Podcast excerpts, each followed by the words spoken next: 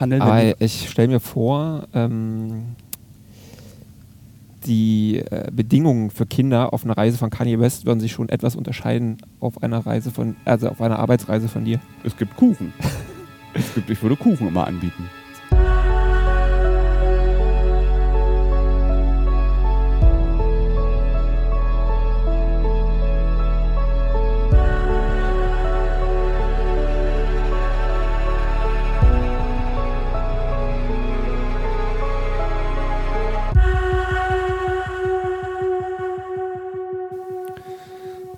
Ich fange die Aufnahme einfach schon mal an. Ähm, herzlich willkommen zu einer neuen Folge vom Tilo Mischke Uncovered Podcast. Äh, mein guter Freund Andreas Richter, der berühmte DJ, äh, steht seit gefühlt 14 Stunden vorm Auto und wir möchten losfahren und er fotografiert Hummeln. Und er wundert sich jetzt gerade, weil ich sein Mikrofon noch in der Hand halte. Und ich erkläre einfach mal, was das für eine Folge ist, während er mich immer noch entsetzt anguckt, während er Fotos macht. Ähm, ich erkläre mal, was das für eine Folge ist diesmal. Es ist wieder eine Folge aus dem Auto.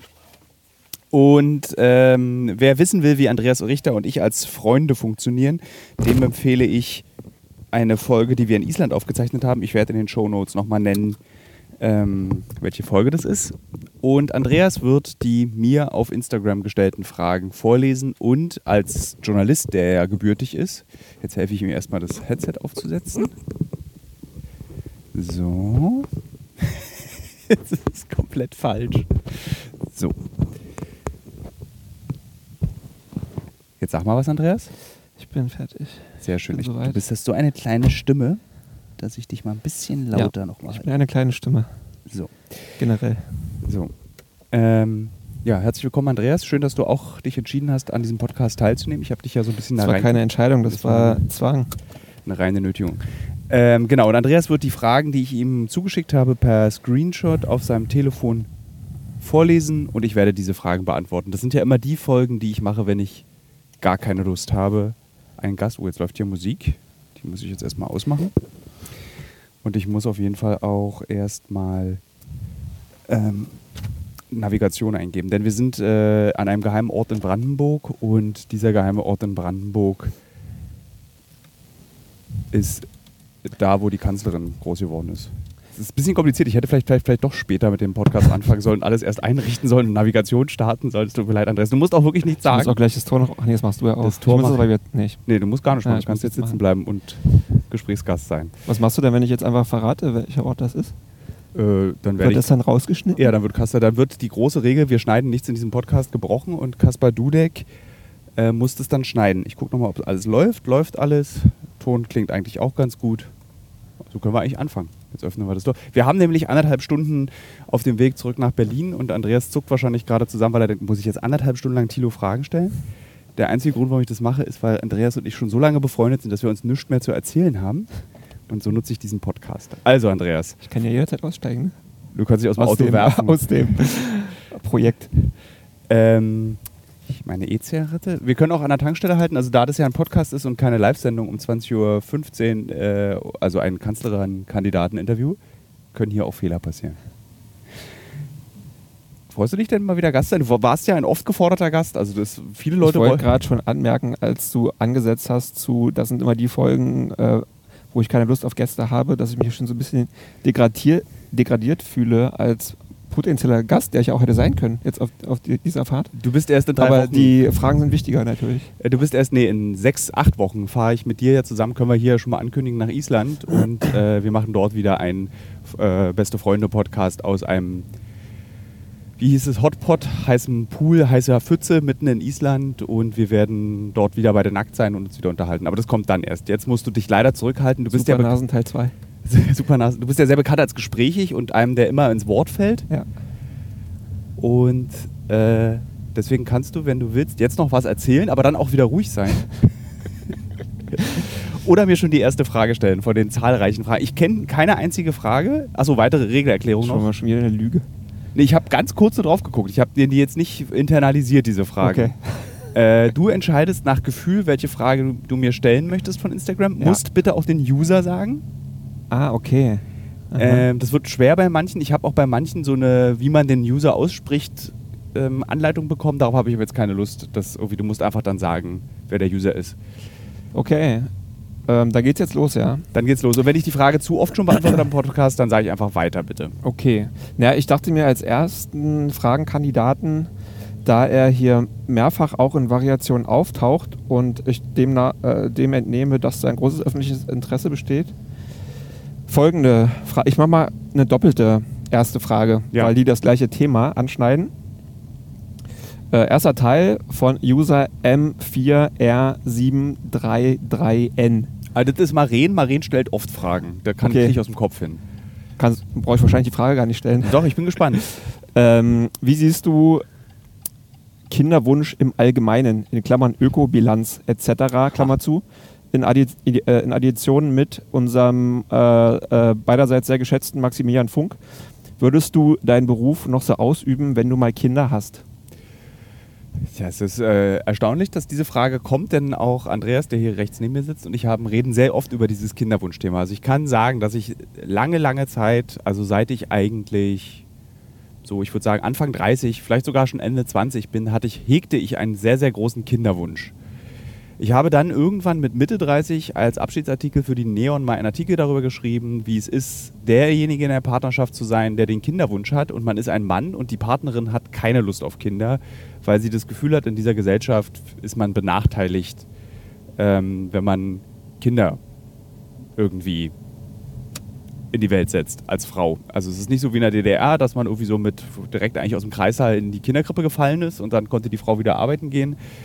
Und äh, jetzt neu hinzugekommen, insbesondere durch den heute veröffentlichten Klimabericht auch, ist eine seltsame, diffuse, ver egoistische Verantwortung. Das passt nicht zusammen, aber ein Gefühl, dass man, finde ich, kein Kind mehr in die Welt setzen kann.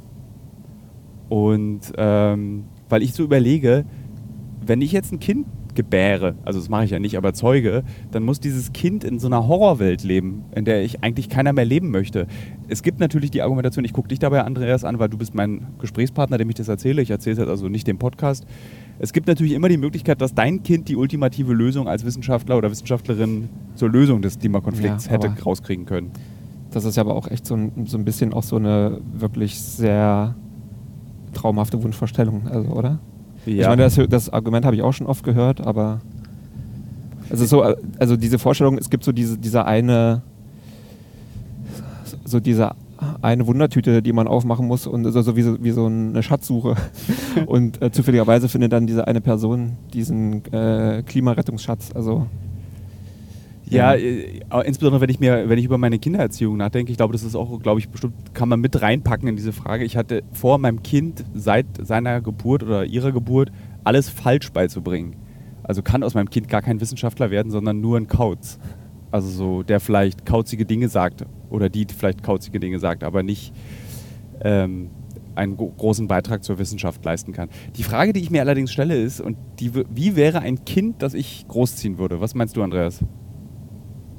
Ist es dann das Gegenteil? Also oft sind ja Kinder das Gegenteil ihrer Eltern. ja, auch das ist, glaube ich, so ein Stereotyp, ähm, was nicht unbedingt eintreffen muss.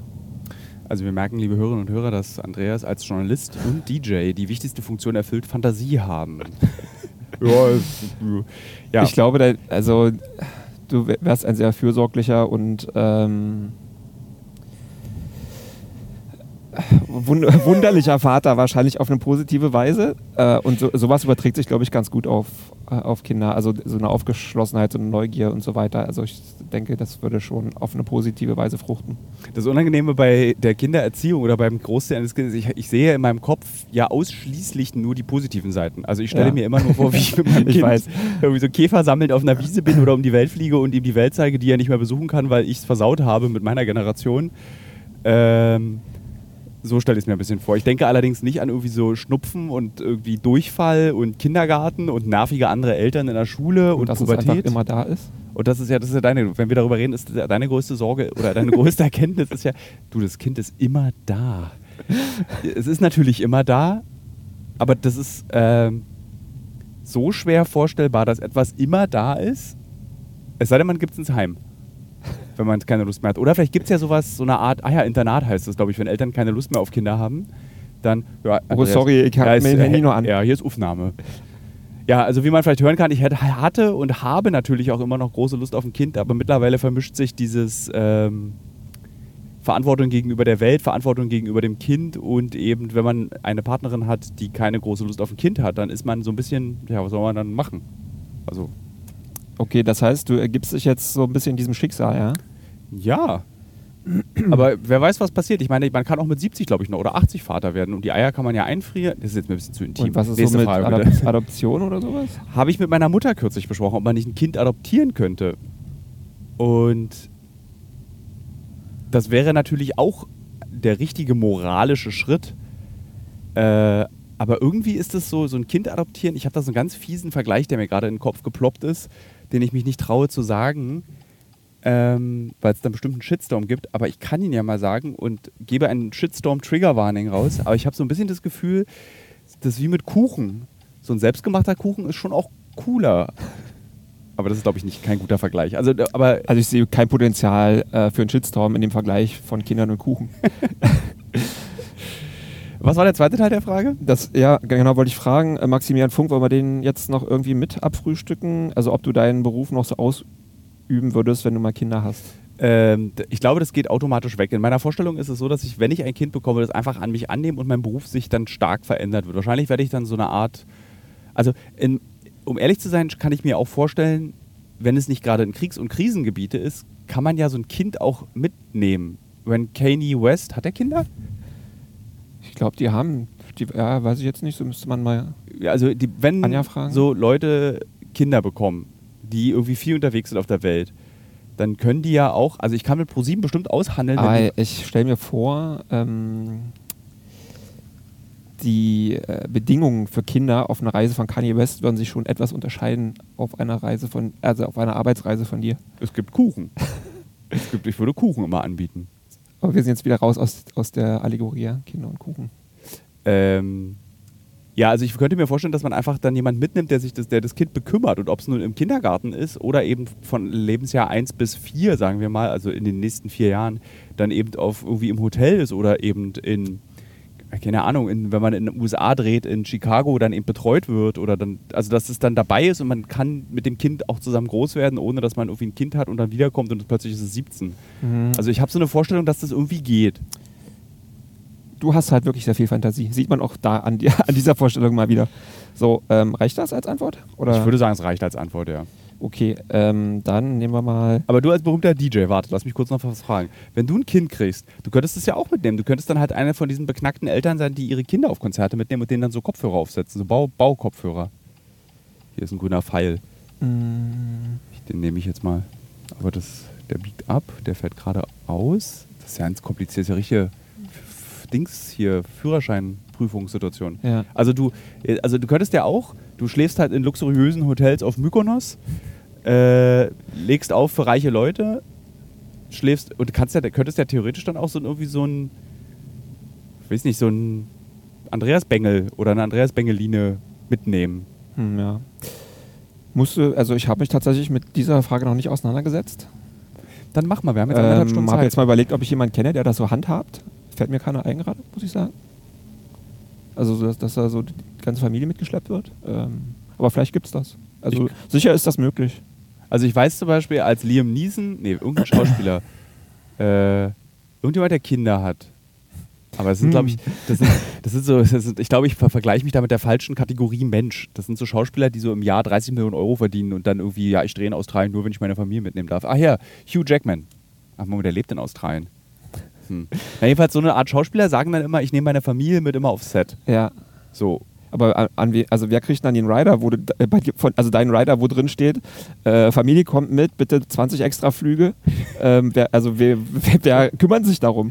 Dann die, äh, der Sender oder wie? Ja. Und sind ja, ich, nur weil ich jetzt ein Kind, ein Kind bekomme, brauche ich ja nicht 20 Extraflüge. Okay, wir können zur nächsten Frage. Okay. Aber siehst du, wie, äh, wie, wie viel man sich mit solchen. Ich finde, ich muss auch wieder zugeben, die Fragen, die ich mir nicht vorher durchgelesen habe, ist, ich war überrascht, wie gut diese Fragen waren, die ich mir nicht vorher durchgelesen habe. Ich finde das immer total krass, wie gut. Das sind echt gute Fragen. Das ist nicht irgendwie so, was ist deine Lieblingsfarbe, sondern eben sowas wie, kannst du dir dein Arbeitsleben vorstellen, äh, wenn du Kinder hast? Okay, machen wir die nächste. Ja. Was ist deine Lieblingsfarbe? Grün. Nee, die war halt nicht dabei. Aber es ist trotzdem, halt mein, grün ist meine For the Lieblingsfarbe. sake of the joke war ja, das ja, jetzt, ja? es ist grün. So, Ähm, kannst du dir vorstellen, in einer deutschen Kleinstadt zu leben? Ja, das, tja. Also so, sowas wie München. Ich muss noch dazu sagen, Karel Toni hat diese Frage gestellt. Okay.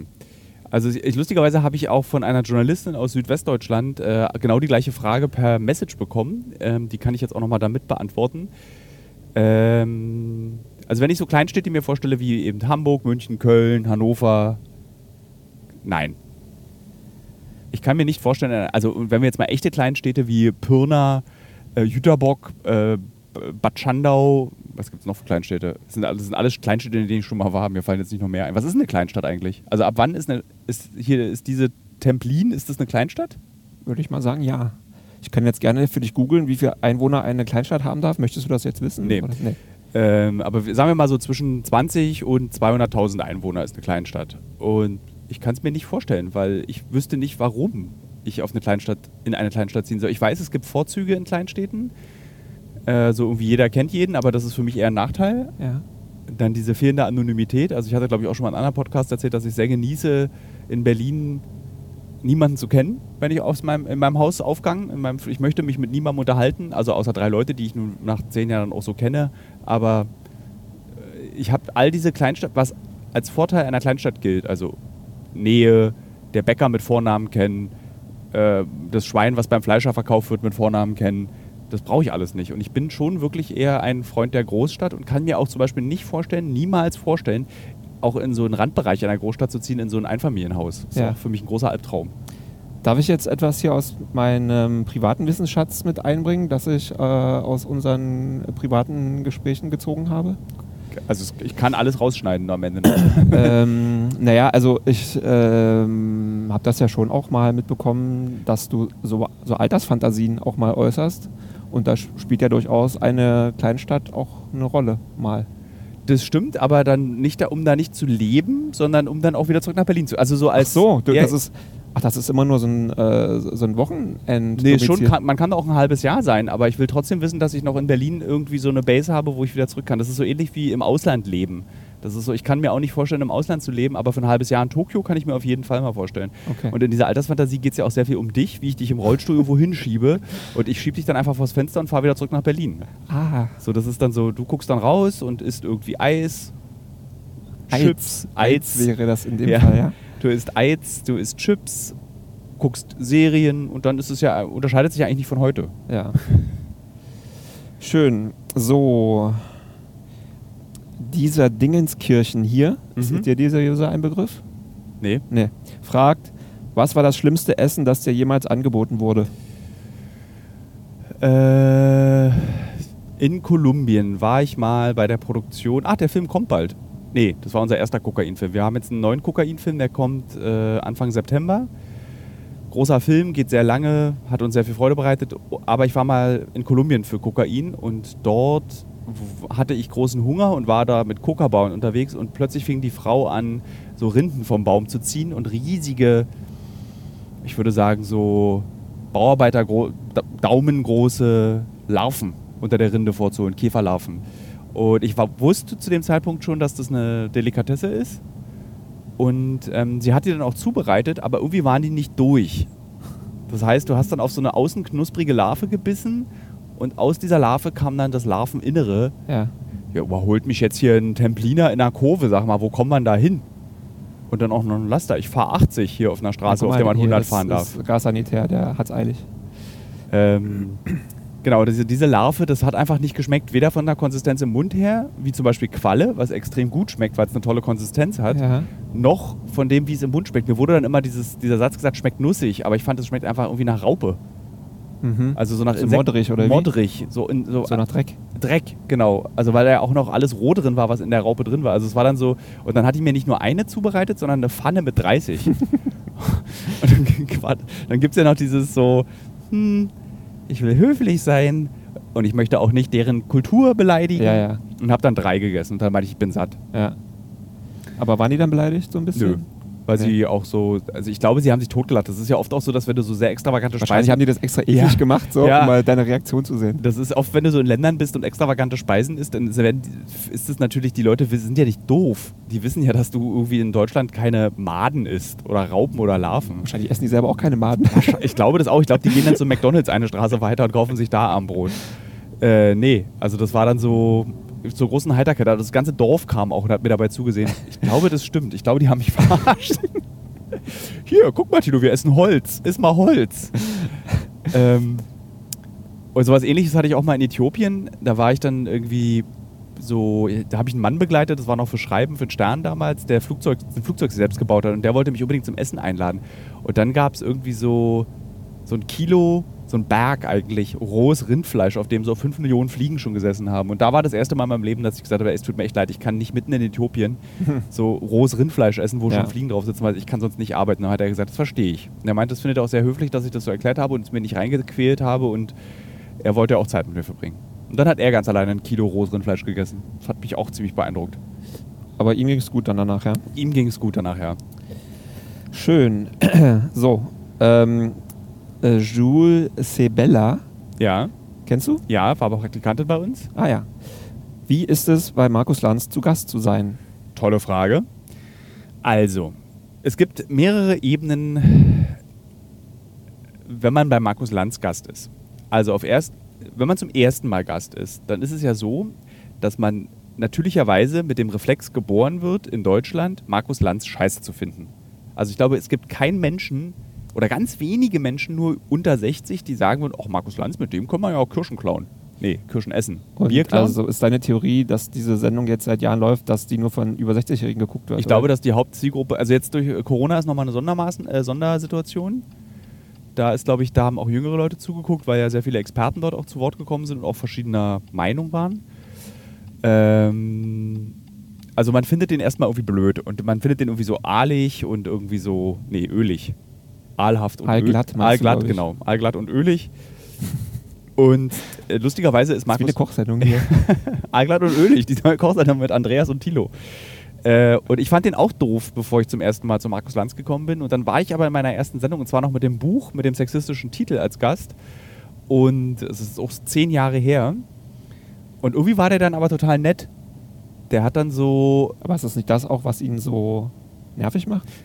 Nee, der Oder war. ist das dann so eine, so eine nicht äh, öffentlich ausgestellte Nettheit, die dann einfach... Der, der ist so, der, der, der, was der halt krass ist, ist, ist, wenn sobald die Kamera angeht, ist der so eine Art, wie so eine Leinwand für seine Gäste. Der fragt ja auch eigentlich nichts. Der macht ja, Ja. mhm, aha, ja, ja, ja. Aber er macht immer diese, ich glaube, Bill Clinton hat diese, diese Handhaltung eingeführt, ne? Also dieser Daumen, der auf der geballten Faust so liegt und die, ne? Weißt ja, du, was ich meine? Ja, ich weiß, was du meinst. das, das, das macht er immer. Äh, und man erzählt dann auch so bereitwillig. Das ist so ein bisschen, was auch Matze Hietscher sehr gut kann in seinem Podcast. Eben dieses so ganz klitzekleine Fragen stellen und als Gast hast du dann das Gefühl, du musst performen und darfst auch nicht versagen. Also musst du gut sein. Und das ist, glaube ich, so ein bisschen die Kunst von Markus Lanz auch, sich selbst zurückzunehmen in so einem Gespräch. Und das ist tatsächlich eine Kunst. So, der, der spielt sich auch nicht in Vordergrund. Das macht er, nee, der spielt sich eigentlich nie in Vordergrund. Der ist einfach sehr nett und danach, nach der Sendung, ist es so, dass er dann einen immer in seinen Kabuff lockt und dann ähm, sieht man so einen riesigen Teller an Früchten und dann muss man sich ausziehen und dann, nein, das stimmt natürlich nicht. Und dann macht er ein Foto von Also einem. mit den Früchten meinst du? Mit den Fr- nee, dann macht er ein Foto von einem angezogen. Und dann unterhält er sich noch mit einem und will so wissen, wie man so ist. Und das ist schon, der hat es schon drauf, so mit seinen Gästen umzugehen und dass man sich wohlfühlt. Und was ich sehr erstaunlich finde, ist, dass ich irgendwie so bei dem Erwachsen auch geworden bin als Medienfigur. Also ich war ja bei dem jetzt mittlerweile vier oder fünf Mal und immer mh, einen Schritt weiter und in, auch in der Ernsthaftigkeit. Also ich meine, das letzte Mal saß ich bei ihm als IS, nicht Experte, aber als Mhm. jemand, der davon berichten kann. Und das war auch wieder eine ganz andere Art des Gesprächs. Und das hat mir sehr große Freude gemacht. Okay. Ich würde nie in meinem Leben sagen, ich möchte gerne Markus Lanz beerben und ich möchte auch nicht so sein wie Markus Ja. Lanz. Aber ich finde, der hat schon seine wichtige und gewichtige Rolle in der deutschen Medienlandschaft. Und man fühlt sich als Gast, es sei denn, man ist Sarah Wagenknecht, wohl bei Markus Lanz. Mögen die ich. sich nicht? Die mögen sich nicht. Die haben sich mal richtig zur Sau gemacht, Ui. gegenseitig. Okay. Das, danach sollte Markus Lanz auch äh, gecancelt werden. Ich glaube, Markus Lanz war der Erste, der gecancelt werden sollte, richtig. Aha. Da gab es dann so eine Open Petition, Petition Petition? Open, Open Po- Poti Pity, wo er da, wo 300.000 Menschen dafür gestimmt haben, dass er abgesetzt wird. Okay. Was war da der Kasus Knaxus? Und das muss schon, Weißt du das noch? Äh, die, dass er ihr immer ins Wort gefallen ist, Ah, wofür okay. er ja mal eine Zeit lang bekannt war, dass er einfach Leuten ins Wort fällt und sie nicht ausreden lassen hat. Und er, was Markus Lanz wirklich ist, man kann ihn schon auch als Wie konservativ. oft muss ich dir ins Wort fallen, damit ich gecancelt werde? Ähm, Schluss jetzt mal aus hier, ist scheiß, keine Lust mehr. Äh, und er selber gilt, ist ja schon sehr offen konservativ und Markus, äh, äh, Sarah Wagenknecht ist ja das gleiche in grün, beziehungsweise in rot. Und, und dann haben sich halt einfach zwei konservative Streithähne, beziehungsweise eine Streithenne und ein Streithahn gestritten. Und das war auch nicht erquicklich oder so, dieses Hm. zu beobachten. Es war eher unangenehm, das zu beobachten. Hm. Hat es die Frage beantwortet, wie es ist, bei Markus Lanz zu sein? Für mich ja. Gut. Ähm, warte mal. Ja, ich hatte doch eine. Wo ist denn die jetzt? Ach ja. Ähm, Malte Boy Ja. Äh, fragt, gibt es ein Land, in das, also ich nehme mal an, dass du nicht mehr reisen möchtest, wirst? Mm,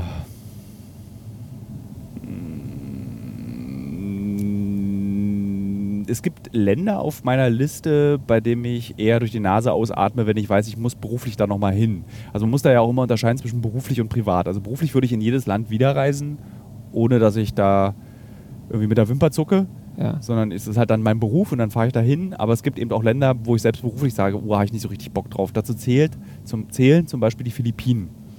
Nicht, weil ich es da nicht so krass schön finde, aber jede, jeder Dreh auf den Philippinen war immer ultimativ anstrengend und furchtbar und das Essen schrecklich und, und 14 Stunden und Reinhard Mein und her fliegen. Diese sieben Trilliarden Inseln, alles ist so schwer zu erreichen, alles ist schlecht miteinander verbunden. Ähm, deswegen bei Philipp Philippinen ist vielleicht das einzige Land, bei dem ich sagen würde, ah, aber würde trotzdem, wenn es eine geile Geschichte gibt, sofort wieder hinfahren. Privat würde ich nie wieder nach, in meinem Leben nach Namibia fahren. Ich war mal privat in Namibia, äh, sowie Südafrika. Ich habe mich da so fehl am Platz gefühlt. Ich habe das Gefühl, da ist, ich bin so ein ekliger Kolonialherr, Ja. der, der das jetzt noch so weiter nutzt. Ja. Und das war so, ist einfach so unangenehm gewesen. Auch alle, die ich dort getroffen habe, die dort gelebt haben, äh, waren einfach so im Kern wirklich Rassisten und unangenehme Menschen, die unangenehm über die People of Color, äh, sagt man eigentlich, People- über die Menschen, die dort geboren sind, und die dort eigentlich leben. Das war so ekelhaft, dass ich da einfach nie wieder Urlaub machen kann. Okay. So, ja. Äh, Manu 290589 fragt, wann kommt ein Podcast mit Mutti? Äh, Mutti will nicht so richtig. Also ich produziere gerade mit einem Kollegen einen Podcast über Videospiele in der DDR, also einen äh, Podcast über ähm, war, welche Rolle das gespielt hat und wie cool das war und was man da alles erlebt hat. Und da kommt meine Mutter und tritt dort auf und erzählt davon, wie sie 1976 Pong gespielt hat mit Diplomatenkindern in Ostberlin. Das kann ich schon mal sagen. Ich versuche meine Mutter immer wieder zu überreden, auch Gast sein, aber sie sagt immer, mach's mit Vater, der macht das doch viel schöner. Dabei ist meine Mutter auch wahnsinnig lustig und äh, da ich ja weiß, dass sie diesen Podcast hörst, also Mutti, die Fans wollen dich. Die wollen dich mal hören. Also du musst mal jetzt in den Podcast langsam kommen. Und ich überlege auch immer, was man für ein Format mit meiner Mutter machen könnte. Also meine Mutter könnte ja auch sowas machen wie äh, die Bücher, die die Buchhändlerin empfiehlt oder Ja. äh, wie man ein Hausdrache ist, aber trotzdem nett. Äh, Zehn Schritte, ein gemein, aber lustig zu sein. Sowas könnte meine Mutter alles machen. Also es, die Wahrscheinlichkeit besteht, aber sie grämt sich noch ein bisschen. Okay. Bodenseefee möchte wissen, hast du einen Lifehack, den du ganz besonders gut findest? Boah. Habe ich einen Lifehack, den ich besonders gut finde?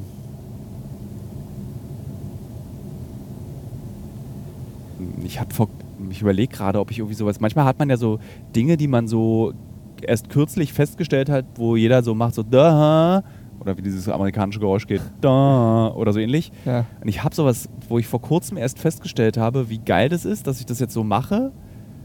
Ähm, aber mir fällt es nicht ein. Ich weiß, ich muss da. Nee, ich habe Wir jetzt können keine. ja vielleicht später nochmal auf die Ja. Frage zurückkommen. So, jetzt ist hier so ein Username, ähm, wo so, so die äh, Vokale rausgenommen wurden. Ne? Aber ich vermute mal, das ist Sarah Urban oder so heißt sie. Mhm. Ähm, was war bisher der merkwürdigste Ort, an dem du schwimmen warst? Das ist eine sehr schöne Frage.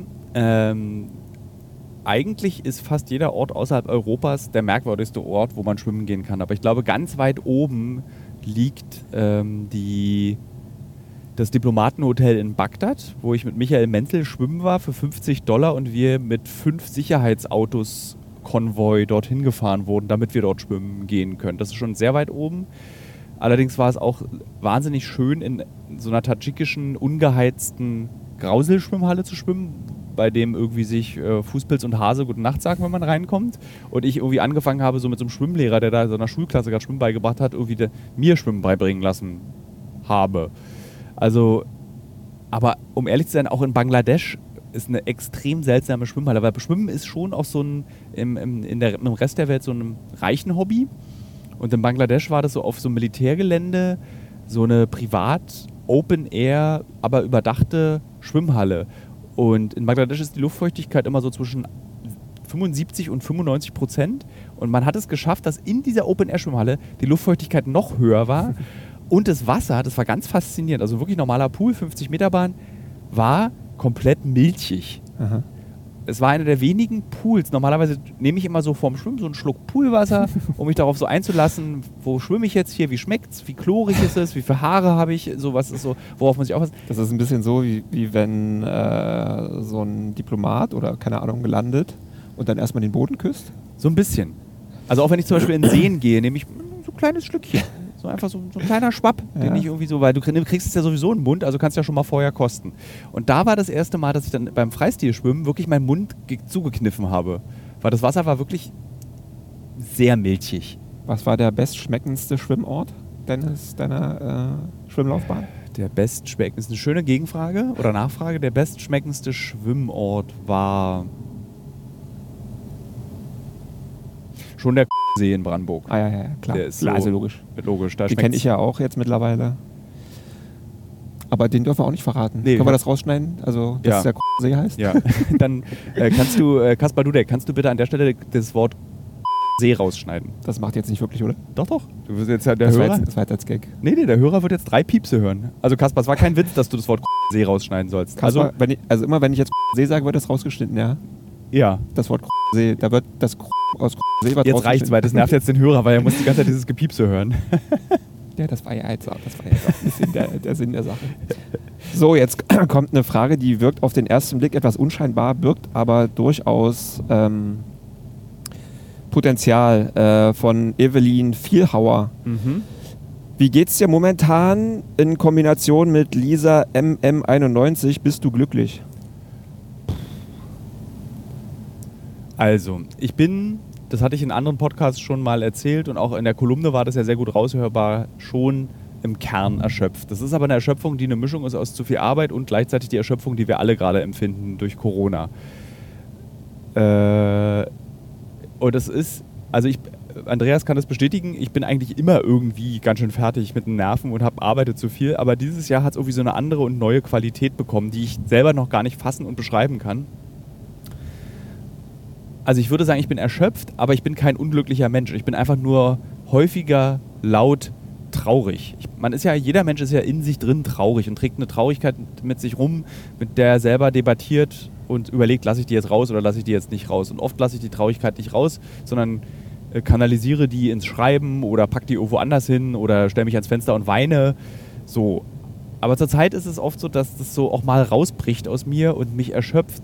Ich habe zum Beispiel Andreas vorhin dir äh, aus dem neuen Buch vorgelesen und das habe ich in einer traurigen Grundstimmung geschrieben und das spiegelt sich sehr stark in den Texten zum Beispiel, die ich schreibe. Was aber nicht dazu führt, dass ich mich als unglücklichen Menschen bezeichnen würde. Also ich bin kein, ich bin nicht unglücklich. Also mir geht, ich habe irgendwie ein sehr stabiles soziales Umfeld. Ich habe Menschen um mich rum wie dich, Andreas. Also ernst gemeint jetzt ohne Ironie. Ähm, irgendwie das, die Teams, mit denen ich unterwegs bin, da fühlen wir, das wissen alle Hörerinnen und Hörer dieses Podcasts, wie, sind Freundschaften und äh, ich wüsste, dass wenn es mir zum Beispiel sehr schlecht gehen würde, würdest du sofort kommen und sagen, hast du Bock, einen Film zu gucken, aber du musst die Chips kaufen. Und vor allem müssen wir den Film bei dir gucken. Und wir müssen den Film bei mir gucken. Also so, deswegen ist es so, ich bin kein unglücklicher Mensch. Ich bin manchmal, ich bin mehr traurig als sonst, aber nicht unglücklich. Ich hoffe, dass es die Frage umfangreich und umfassend umwa- beantwortet. Hoffe ich auch.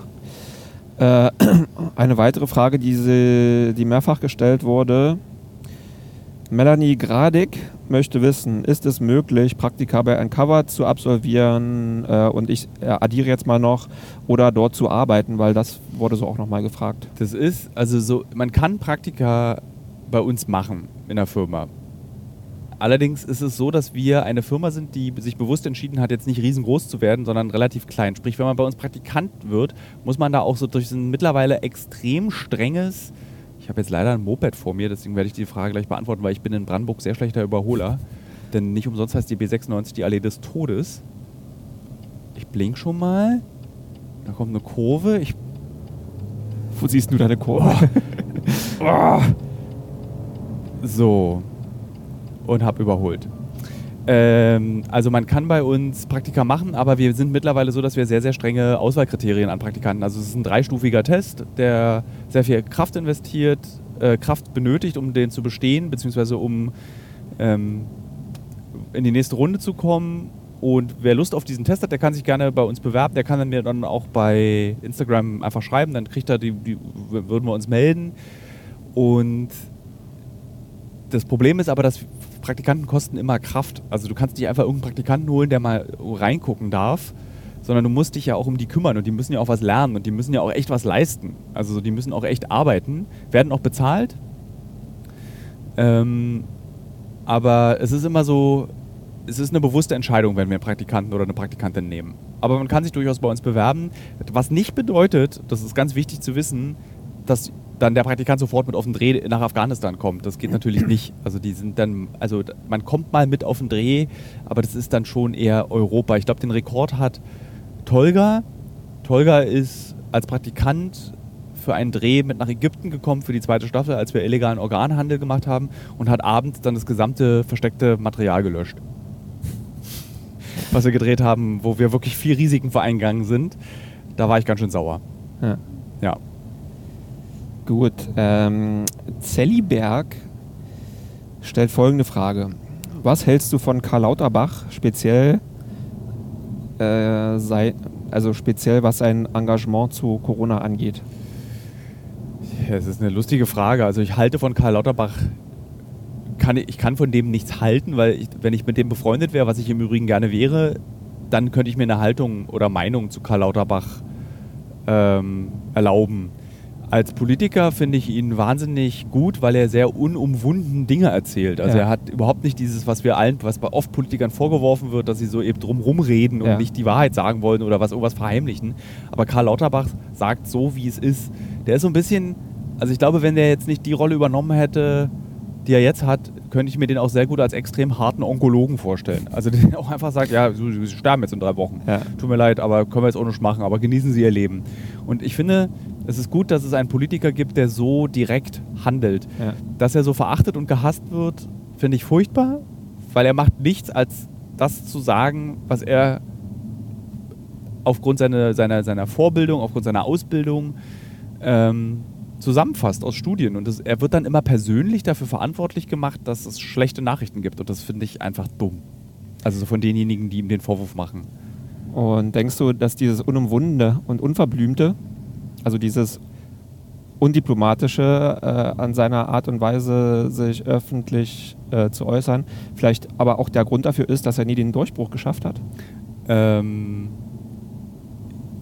ich kann es mir vorstellen, allerdings glaube ich nicht, dass seine politische Karriere, oh, seine politische Karriere äh, schon zu Ende ist. Also ich kann mir gut vorstellen, dass der äh, Gesundheitsminister oder so nächstes Jahr wird.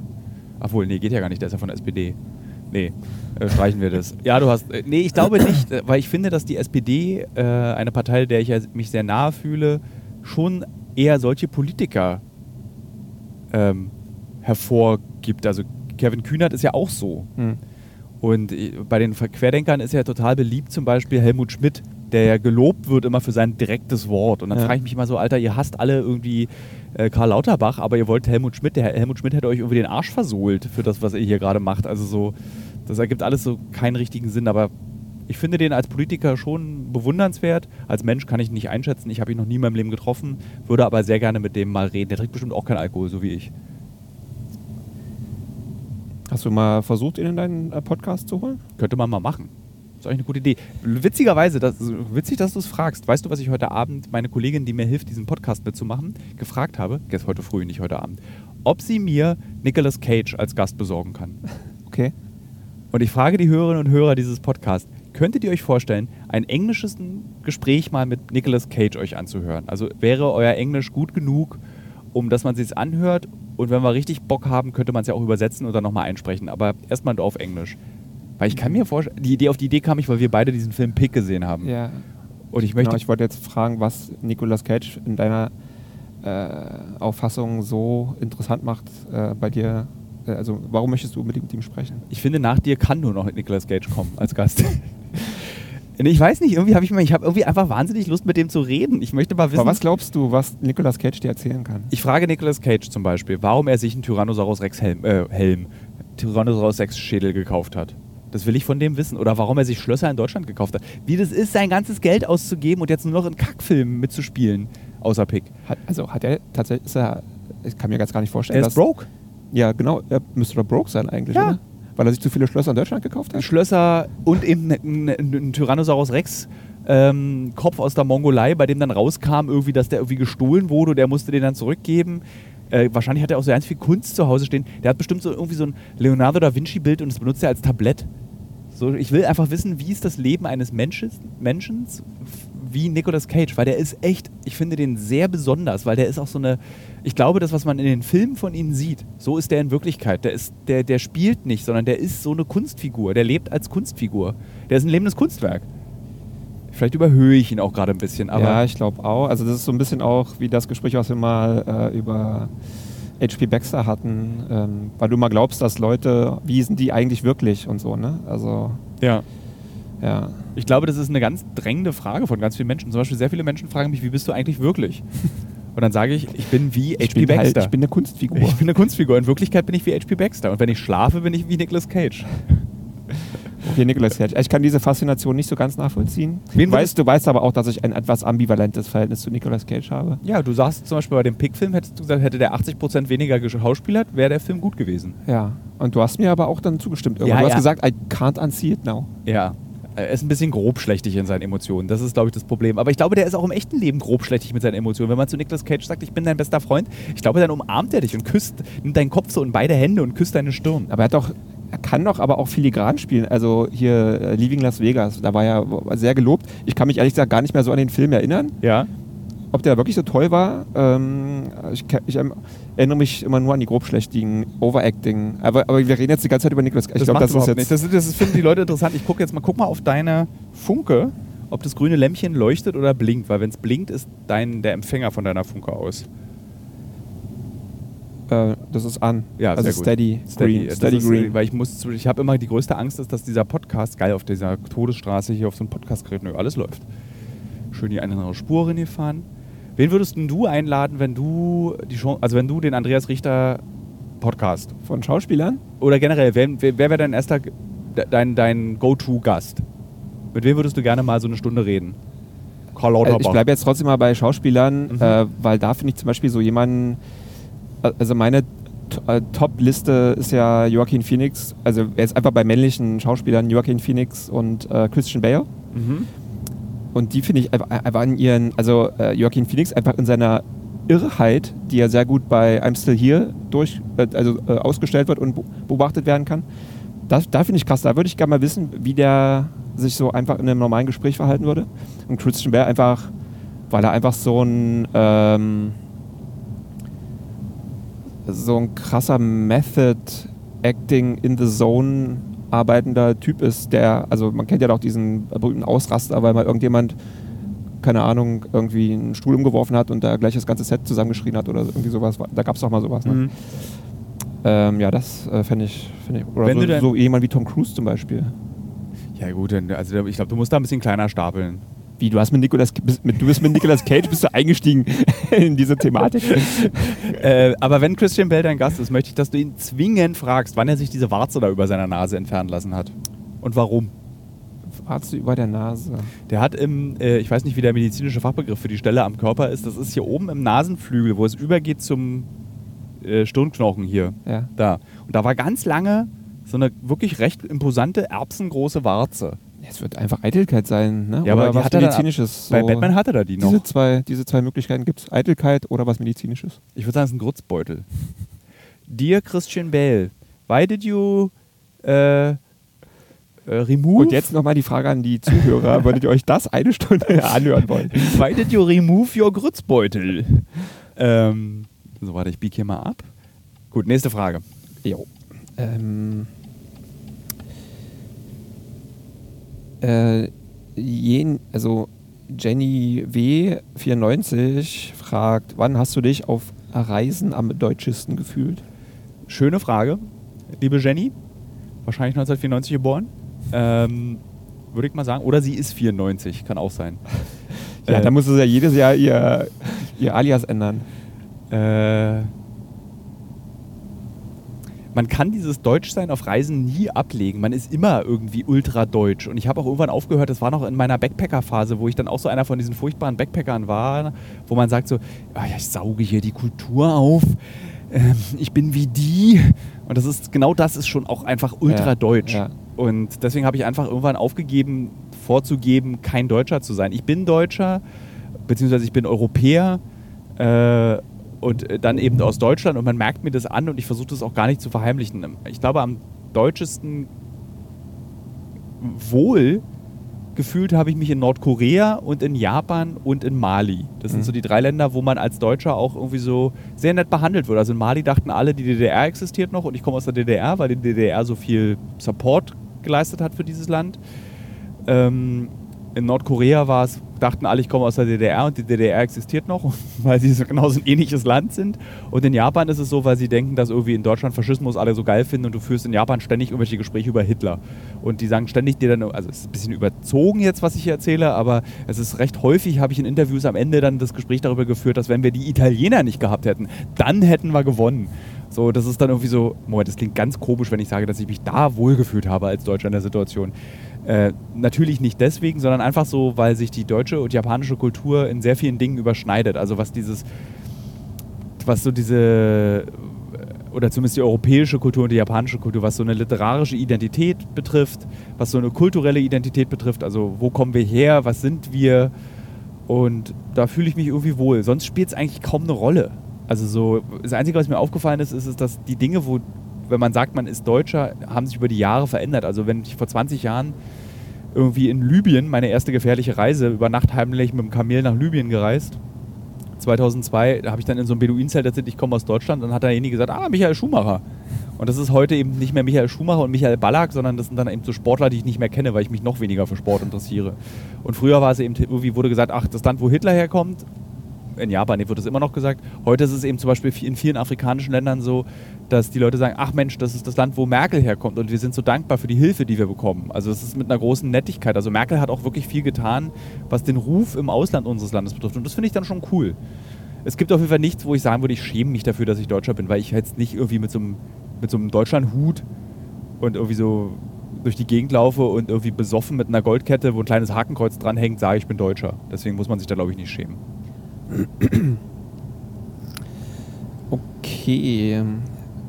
Hier ist eine Frage, wo ich mir vorstellen kann, dass man da erstmal, dass einem da erstmal nichts einfällt, aber vielleicht fällt ja was ein. Also Florian Tutschki, äh, Ja. was ist das Dümmste, das du je im Leben gemacht hast und würdest du es wieder machen? Oh, ich habe sehr viele dumme Dinge in meinem Leben getan. Ähm ich bin einmal besoffen bei der Fusion über den Zaun geklettert. Würde ich nie wieder machen. Da hätte ich mir schön den Arm abreißen können. Ich bin früher, als Berlin noch so war, wie Berliner sagen, die jetzt 40 sind, da war Berlin noch gut. Da ist man sehr viel auf Dächern rumgelaufen und Ja. von Dach zu Dach gesprungen und so. Das würde ich jetzt vielleicht auch nicht mehr machen und äh, halte ich auch für ein großes Risiko, dass ich da eingegangen bin. Und ich kann mich auch erinnern, dass mein guter Freund Roland, mit dem ich sehr viele Brettspiele spiele, der ist mal von einem Vordach auf ein weiteres Dach gesprungen und durchgebrochen. Und ich dachte, das war's jetzt. Und dann ist er unten einfach, also das, da war dann so eine Tür und er kam dann einfach total zerkratzt und staubig raus. Und ich dachte, der ist halt in den Fahrstuhlschacht gefallen. So, also so diese ganzen Dachgeschichten waren toll, aber es war halt auch saugefährlich. Aber es gibt nichts. Ich habe mal in einer Trennung meine damalige Freundin, weshalb ich das Buch mit dem sexistischen Titel geschrieben habe, meine Freundin auf eine ganz üble Art beleidigt. Nicht mit Schimpfwörtern, sondern so ganz fies war ich zu ihr. Das bereue ich. Das hätte ich nicht machen sollen. Okay. Und das würde ich auch nicht mehr machen. Okay. ähm, oh, ein Namensvetter. Richter 19598. Äh, warum haben eigentlich so Leute so la- lange Zahlenkürzel äh, hinter ihren Dingern? Wahrscheinlich, weil die was bedeuten. Oder ist das der 19.598. Richter, der sich angemeldet hat? Vielleicht- naja, wie auch immer. Ja. Äh, was war dein nervigster Grenzübergang? Äh, Tolle Frage. Äh, USA. Die USA, Einreisen in die USA. Und da lag gerade ein totes Eichhörnchen. Oh. Naja, unser Tag kann nicht so schlecht werden wie von diesem toten Eichhörnchen. Ähm, äh, USA ist immer der furchtbarste Grenzübergang Eintritt. Das dauert tausend Jahre, trotz Journalistenvisum. Man wird immer gelöchert, als wäre man Terrorist. Äh, man muss ewig anstehen, bis man dran ist. Und das Nervigste ist, jetzt mittlerweile fliege ich zum Beispiel auch nicht mehr über die USA, wenn ich umsteigen muss, weil du auch bei Umsteigeflügen einreisen und ausreisen musst. Du musst also dein Gepäck rausholen und wieder ins Flugzeug schleppen. Also wirklich, wer richtig Stress will, der reist in die USA ein. Ähm, was man Geht ja nicht, eh nicht gerade, ne? was geht ja eh nicht gerade. Aber was richtig easy war, Nordkorea. Was richtig toll organisiert ist, ist Japan. Warum war Nordkorea easy? Weil das alles schon vorher geklärt ist. Ach so, Also okay. da, das Einzige, was passiert ist, ist, sie fragen dich, ob du ein Funkgerät dabei hast oder ein Walkie-Talkie oder ein Radio und dann sagst du ja und dann nimmst du es dir aus dem Koffer und gibst dir am Ende deiner Reise wieder. So, das war das. Und dann kriegt man so ein tolles Einlegevisum, was man dann am, leider am Ende wieder abgeben muss, weil ich hätte schon gerne in meinem Reisepass ein Nordkorea-Visum gehabt, aber gibt's nicht. Wollen sie nicht, dass es gestempelt wird. Aber warum darfst du das Blättchen nicht mitnehmen? Weil sie es dann, ab, wenn du ausreist, wieder aus deinem Pass rausnehmen. Und dann ja, ja, behalten. nee, schon klar, aber Das ich glaube, Ja. dass du ausgereist bist, wenn sie dieses, ist wie so ein Stempel, wie so ein Ausreisestempel ist bei ihnen eben, der Zettel ist wieder zu Hause. Aha. Okay. Ähm, Hetty Lou, wovor hast du aktuell am meisten Angst? Diese Angstfrage ist im Übrigen die. Hast du ho- schon? Nee, aber also die wird mir immer wieder gestellt. Das ist, glaube ich, die häufigst mir gestellte Frage, ob ich Angst habe oder keine Angst habe. Und ich bin ja, wie die Hörerinnen und Hörer dieses Podcasts wissen, schon auch eher ein ängstlicher Mensch, aber die äußert sich eben anders bei mir, die Angst. Und am meisten Angst zurzeit, dass wir, dass wir Menschen einfach mit den Nachrichten, die jedes Jahr, jeden Tag, jede Woche auf uns reinkommen, dass wir unsere Leichtigkeit einfach verlieren. Oder wir haben sie eigentlich schon verloren. Ich irgendwie manchmal, wir haben heute beide früh, Andreas und ich, über die 90er gesprochen. Und irgendwie manchmal nicht, dass ich irgendwie so sehnsüchtig in die 90er gucke, weil ich hatte da blondierte Haare, darauf kann die Welt auch verzichten. Ähm, so irgendwie diese Leichtigkeit des Lebens ist weg. Und ich, ich meine, ich glaube auch, dass die junge Generation das so empfindet. Also überleg mal, wenn wir jetzt beide Anfang 20 wären, wären wir dann so leichtsinnig und leichtfüßig, wie wir es beide waren? Warst du ja gar nicht. Du warst ja damals so Emo-Death Metal, ne? Da kannst du, ja- da gehört ja zum Prinzip Ich nicht glaube, das nicht existiert. Nun gut. Ähm, Warst ja, du kein Emo-Death Metaler? aber das ist, glaube ich, auch wieder so eine. Ja, so, so, ein, so ein Blick, der auch relativ gängig ist, ne, auf die jüngere Generation, der aber einfach durch ein eigenes Alter verstellt wird. Ähm, ich denke schon, dass klar junge Leute auch eine Leichtigkeit haben. Ich meine, sie, sie, sie haben ja den Vergleich nicht. Also jeder denkt ja, die Zeit, in der er aufgewachsen ist, war die coolste Zeit überhaupt. Ähm, also warum sollte das heute anders sein? Das unsere Großeltern auch sagen würden? Musst du mal deine Großeltern fragen. Oma, wie fandest du es im Dritten Reich? Meine Großeltern sind alle tot. Ja, super, war die beste Zeit, in der ich je aufwachsen konnte. Gab nichts zu Nee, essen äh, und Faschismus. du weißt, was ich meine, ja. Ich weiß, was du meinst. Nina Ahnungslos, was würdest du, gäbe es keinerlei Einschränkungen, als nächstes Projekt machen? Boah. Was würde ich, wenn es keine Einschränkung gäbe, als nächstes Projekt? Das Tolle an ProSieben und das Arbeiten für ProSieben ist, also weil eine Frage, die aus meinem privaten Umfeld häufiger kommt, ist, warum gehst du nicht zum ZDF? Ist ProSieben nicht zu kindlich für dich? Kannst du nicht da besseren Zu Journalismus? kindlich. Naja, so, so Larifari. Ja. Und ähm, das Coolste an ProSieben ist, dass es keine Einschränkungen gibt. Also alles, was, was ihr und also liebe Hörerinnen und Hörer, ihr auf ProSieben seht oder bei YouTube seht, sind Projekte, die ich ohne Einschränkungen gemacht habe, weil ich sie einfach machen darf. Und das ist einfach, also von Nazi-Film ähm, oder unsere gespaltene Gesellschaft, der nächste große Film, der Anfang September kommt auf ProSieben, ähm, bis zu äh, ich fasse einen Handschuh und lass mich von Ameisen stechen. ist alles, was ich mir vorstellen kann. Ich habe jedes Jahr, also zum Beispiel überlege ich gerade einen Film zu machen für nächstes Jahr, um wieder in den Urwald zu kommen, weil ich Urwald so liebe, wo wir über so alternative Heilmedizin und alternative Heilmethoden berichten wollen. Und ich darf träumen und ProSieben lässt mich träumen. Deswegen gibt es dieses nicht, ich habe keine Einschränkung. Ich kann einfach erstmal sagen, ich möchte gerne auf den Mond. Also es gab ja wirklich mal die Situation, dass ich zu ProSieben gesagt habe, könnt ihr mich nicht in den Weltraum schicken? Und dann, also das meinte ich vollkommen ernst und die haben mir halt einen Vogel gezeigt, weil ich gerne erzählen davon möchte, wie es ist, im Weltraum zu sein. Aha. So. Und deswegen, also das, dieses Urwaldding interessiert mich gerade sehr. Ich habe große Neugierde gerade über Afghanistan zu berichten, aber das ist gerade sehr gefährlich. Ähm, ich könnte, es gibt so viel. Ich könnte jetzt die ganze Liste aufzählen, aber ich habe Angst, dass Leute von anderen Sendern mit zuhören und uns dann die Ideen klauen, deswegen weiß ich nicht. Ähm, und wenn du dann in, in den Weltraum fahren würdest und hättest ein Kind, dann würdest du pro sieben sagen, dann müsst, mein Kind muss noch mitkommen. Ja. Was würdest du denn aus dem Weltraum, Welt, also würdest du dann so mit Jeff Bezos da hochdüsen nee. oder wie? Äh, ich glaube, ich würde mir eine Person suchen, die ihr Leben lang trainiert hat, um Astronaut zu werden, beziehungsweise in meiner Welt Kosmonaut, und ähm, würde sie mit hochnehmen. Und würde dann mit ihr. Will, du würdest dich mit hochnehmen lassen oder wie? na, ich würde jetzt nicht mit einer selbstgebauten Papprakete in den Weltraum. Ja, ja, ja, aber Ja. ich stelle mir nur gerade das Szenario vor. Ah, Ich das ist wirklich ein cooles Konzept. Stell dir vor, du hast so ein, es gibt ja genug Astronauten, die wirklich ihr Leben lang trainieren und immer so ein Mühe vorbei Ja. huschen. Und so eine Person lädst du ein in den Weltraum. Und ich glaube, ich würde Experimente machen, sehr viele Experimente. Also ich habe ja sehr viele Fragen an den Weltraum. Also wirklich, also wenn ich, ich denke sehr oft über den Weltraum nach. Dann hol doch mal den Weltraum in deinen Podcast. Zum Beispiel, das wäre ein schöner Gast. Möchtest du gerne mal als Weltraum als Gast kommen? Zum Beispiel frage ich mich sehr oft, wie würden sich Insekten im Weltraum verhalten? Wie würde ein Tausendfüßler in der Schwerelosigkeit sich bewegen? Macht er sich dann zum Ball? So, Okay. oder wie, wie fliegt eine Biene in der Schwerelosigkeit? Wie, was macht die? So, das sind so, ich würde, ich würde wirklich so einen kleinen Kosmos, Insektensammler, Abenteurer, erster Koffer mitnehmen mit Käfern. Ich würde irgendwie äh, eine Qualle mitnehmen. Wie ist eine Qualle im Wasser in Schwerelosigkeit?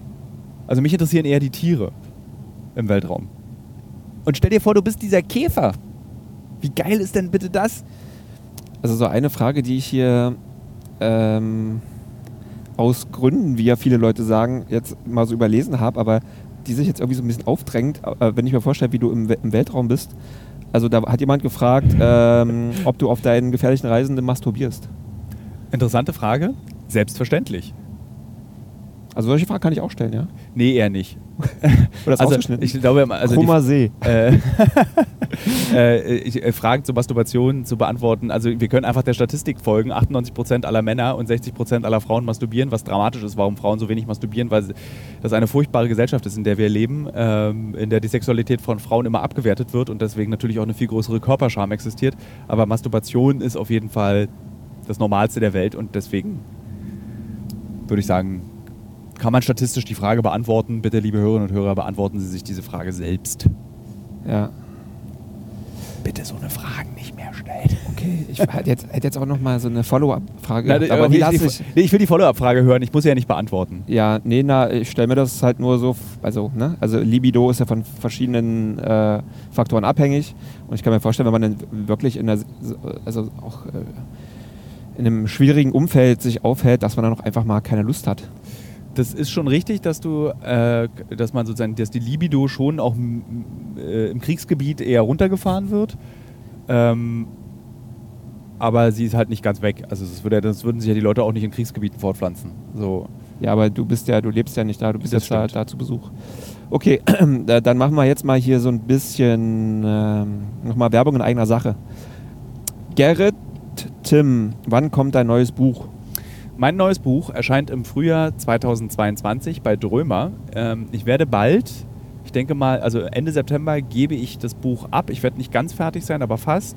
Und ich werde dann mal in Absprache mit dem Verlag ein Kapitel in diesem Podcast vorlesen, damit ihr mal so ein bisschen, liebe Hörerinnen und Hörer, ein Gefühl dafür bekommt, was da auf euch zukommt. Ich kann kurz erzählen, was es ist. Es sind zwölf Essays, sehr, sehr große, wo ich mir versucht, recht uneitel über die großen Fragen des Lebens Gedanken mache, also Liebe, Tod, Kinder, Altwerden, äh, Krieg, Frieden, all das, was diese großen Begriffe sind und ich versuche das so klein wie möglich zu beantworten mit all dem, was ich auf meinen Reisen gelernt habe. Also es wird kein Reiseroman, es wird auch kein klassisches Sachbuch, sondern es sind eher so, so mh, versuchte Erklärungen zu Dingen, die uns alle beschäftigen und ich erzähle dann immer eben so anekdotisch davon.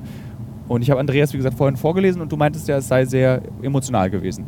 Ja, aber du hast ja auch gerade schon vorausgeschickt, dass du es in einer traurigen Stimmung geschrieben hast. Ich hoffe, das ganze Buch ist nicht so traurig.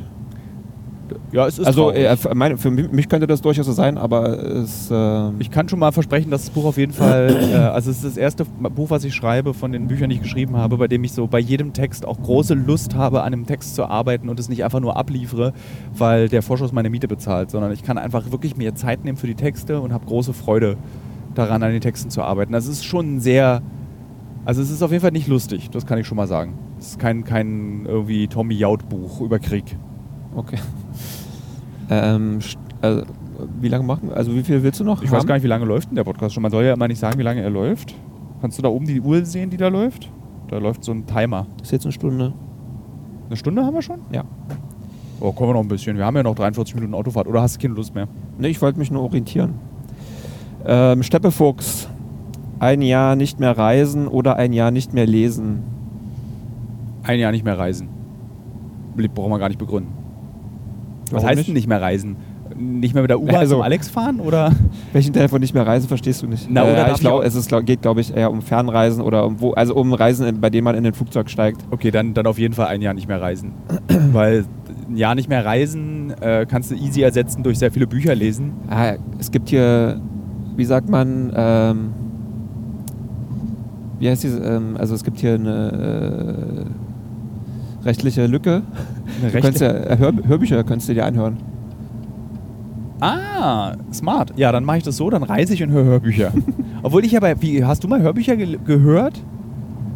Ich finde, man kann Nee, sich ich- schwerer Dinge merken bei Hörbüchern. Das ist so, Nee, ich habe da, ich hab da auch keine, keine Aktien drin. Routine, keine Aktien drin, ja, Ja. richtig. Nee. Okay, aber gut, einigen wir uns darauf. Ähm,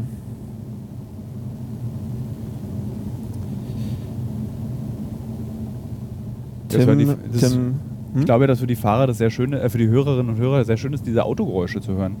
Die hört man allerdings sehr wenig. wahrscheinlich sind alle nach fünf Minuten Nee, eingeschlafen, nee, oder? das, ist- das ist, äh, das, ist- diesen Podcast im Auto mache ich relativ oft mit diesen Headsets, die wir hier beide benutzen, geht es sehr gut. Man hört recht wenig Auto, aber sehr viel Stimme. Ja, gut. Gut, aber jetzt deine Frage. Aber trotzdem ergötzen sich die Leute an den Autogeräuschen, Na, weil sie das Gefühl haben, sie sitzen hinten mit auf der obwohl Rückbank. sie sie nicht hören. Aber sie, ein bisschen hört man es ja.